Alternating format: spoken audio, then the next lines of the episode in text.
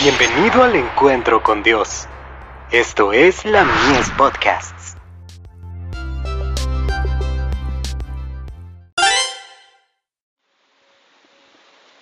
La fe por la cual vivo será observado en la eternidad. Y será que de mes en mes, y de sábado en sábado, vendrá toda carne a adorar delante de mí, dijo Jehová. Isaías 66, verso 23. El sábado fue santificado en ocasión de la creación, tal cual, fue ordenado para el hombre. Tuvo su origen cuando las estrellas todas del alba, alababan y se regocijaban todos los hijos de Dios. Job 38, verso 7. El sábado no era para Israel solamente, sino para todo el mundo.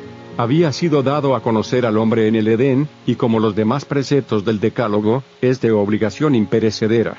Acerca de aquella ley de la cual el cuarto mandamiento forma parte, Cristo declara, hasta que perezca el cielo y la tierra, ni una jota ni una tilde perecerá de la ley.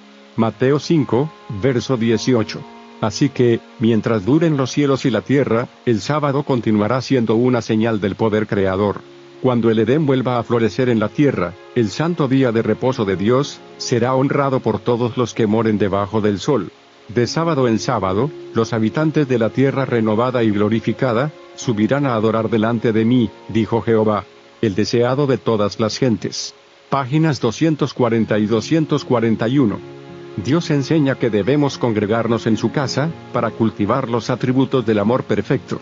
Esto preparará a los moradores de la tierra para las mansiones que Cristo ha ido a preparar para todos los que le aman. Allí se congregarán en el santuario, de sábado en sábado, de luna nueva en luna nueva, para unirse en los más sublimes acentos de alabanza y agradecimiento, a aquel que está sentado en el trono y al Cordero, para siempre jamás.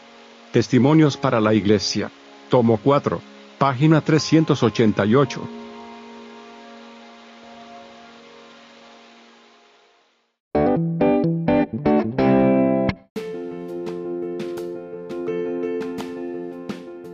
Visítanos en www.ministeriolamies.org para más contenido.